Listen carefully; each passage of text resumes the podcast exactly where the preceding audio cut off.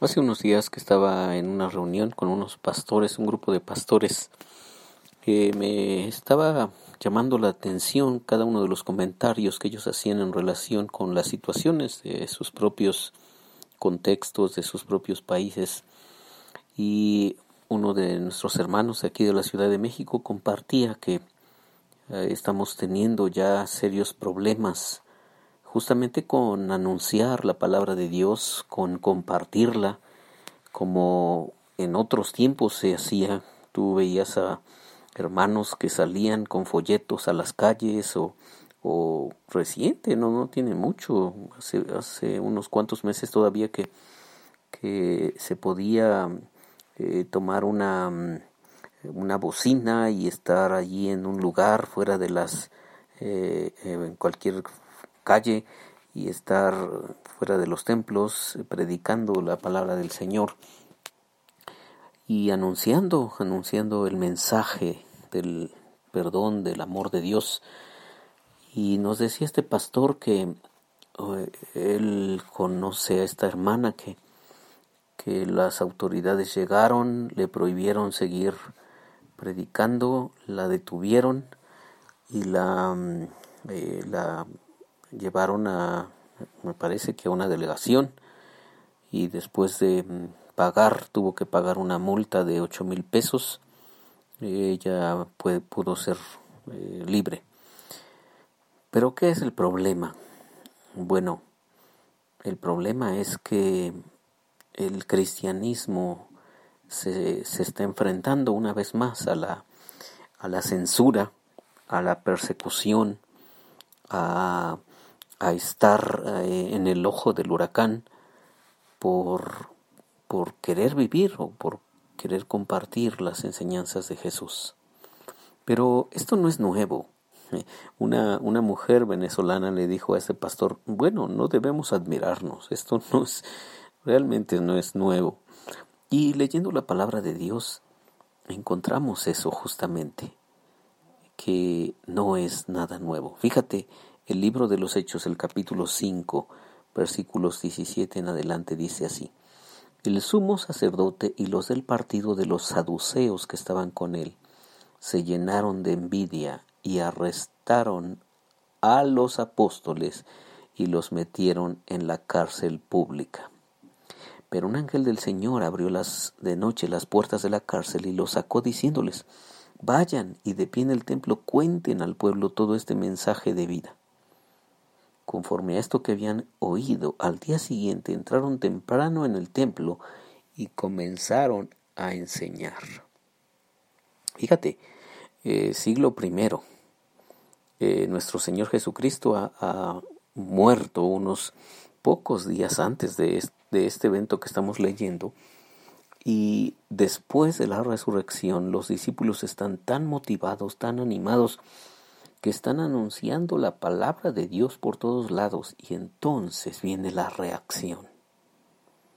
La reacción de los enemigos de Dios y los enemigos del Evangelio. Eh, te leo otra partecita del texto porque nos ayuda a darnos contexto. Dice así, el jefe de la guardia junto con los guardias fue a buscarlos. Ellos estaban enseñando en el, en el templo pero no los maltrataron porque tenían miedo de ser apedreados por la gente. Al llegar, los llevaron ante la Junta Suprema y el sumo sacerdote les dijo, nosotros les habíamos prohibido terminantemente que enseñaran nada relacionado con ese hombre, con ese hombre. ¿Y qué han hecho ustedes? Han llenado toda Jerusalén con esas enseñanzas y encima quieren echarnos la culpa de la muerte de ese hombre. Wow. ¿Te das cuenta? Esto no es nada nuevo. Estos, estos movimientos anticristianos, antidios, son, son muy viejos. O sea, ya como que, como que el diablo no se sabe otras nuevas estrategias para acallar a los evangélicos y acallar las voces de quienes quieren compartir las enseñanzas de Jesús y vivir las enseñanzas de Jesús. Y es posible, es posible que eh, en estos días se siga recrudeciendo la censura contra los predicadores, contra los hijos de Dios.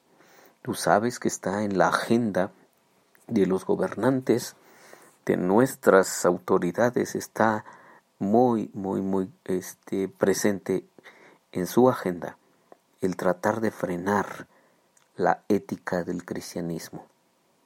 Y como decía el profeta Isaías en el siglo VIII antes de Cristo, llamar a lo bueno malo y a lo malo llamarlo bueno.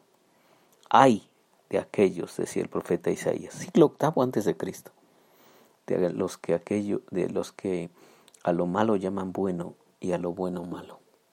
Así que estamos en un periodo de la de la historia, en una situación compleja, y creo que nos va a tocar enfrentar estas situaciones, pero justamente por eso necesitamos eh, recargar nuestros ánimos, estar eh, enfocados en lo que Dios nos ha llamado a hacer y, seguir dependiendo de Él. Recordar que somos sus representantes, que, que somos sus mensajeros, solamente nada más mensajeros. No venimos en nuestro nombre, venimos en el nombre, en el nombre de Jesús, en el poderoso nombre de Jesús. Es en ese nombre que compartimos nuestra fe y compartimos lo que Él, Él nos ha enseñado. Así que no venimos por nuestras pistolas, ¿verdad? No venimos así como diciendo yo soy, yo, yo digo, no, no. Este, nosotros venimos simplemente representando un reino, el reino de Dios. Y como, como el reino de Dios es un reino extranjero o un reino extraño, pues claro, claro que este reino de las tinieblas, este reino de este mundo y el gobernante de este mundo, el, príncipe de este mundo lo llama la Biblia, pues va a hacer que todas sus fuerzas se coludan contra los seguidores de Jesús. Por eso necesitamos necesitamos recordar estas historias de los apóstoles, pero además, además, fíjate em, lo que ellos hicieron los apóstoles. Y nosotros podemos hacer exactamente lo mismo. Fíjate, ellos le hicieron caso, así que llamaron a los apóstoles, los azotaron y les prohibieron seguir hablando en el nombre de Jesús. Después los soltaron. Los apóstoles, saliendo de la presencia de las autoridades muy contentos, mira qué paradoja, salieron súper contentos, ¿no? Pero, pero te leo el contexto, dice, porque Dios les había concedido el honor de sufrir injurias por causa del nombre de Jesús. Wow. Ahora, no es que los apóstoles sean así la gran maravilla, no. No, no, no perdamos el foco.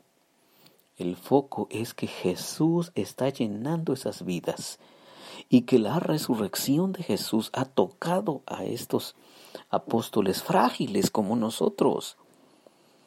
O sea, los golpearon y no quiere decir que no les pasó nada. ¿eh? No, no porque eran apóstoles quiere decir que los golpes no les, no les afectaban. No, no, no. Les, les propinaron una tremenda golpiza por predicar de Jesús. ¿Y qué salieron a hacer ellos? Salieron muy contentos. Y, y fíjate cómo, cómo lo menciona aquí el autor. Muy contentos porque Dios les había concedido el honor de sufrir injurias por causa del nombre de Jesús. Todos los días enseñaban y anunciaban la buena noticia de Jesús, el Mesías, tanto en el templo como por las casas. Así que vamos a pedir a Dios que nos dé valor, que nos dé entereza, que nos llene de su presencia que Jesús sea tan vívido en nosotros que podamos levantarnos y hacer la tarea de penetrar esta oscuridad, esta, este mundo tan lleno de, de, de densas tinieblas, pero que nosotros podemos llevar la luz, la luz del Evangelio de Jesús. Soy Víctor Hugo Juárez y espero que este devocional te desafíe como me está desafiando a mí y que además, además nos, nos bendiga, nos, Dios nos hable con estas palabras. ¿Oras conmigo? Bendito Dios, definitivamente que a veces, a veces nos llenamos de miedo ante la posibilidad de ser eh, ofendidos o agredidos por, por creer en ti, por confesar que somos tus seguidores y por practicar tus enseñanzas. Pero Señor, te pedimos que nos llenes de valor y que tu presencia tu presencia real, vívida, se comunique a través de nosotros y comunique la luz en medio de esta oscuridad en la que vivimos. Llénanos, bendito Señor. Te lo pedimos por el nombre de Jesús. Amén.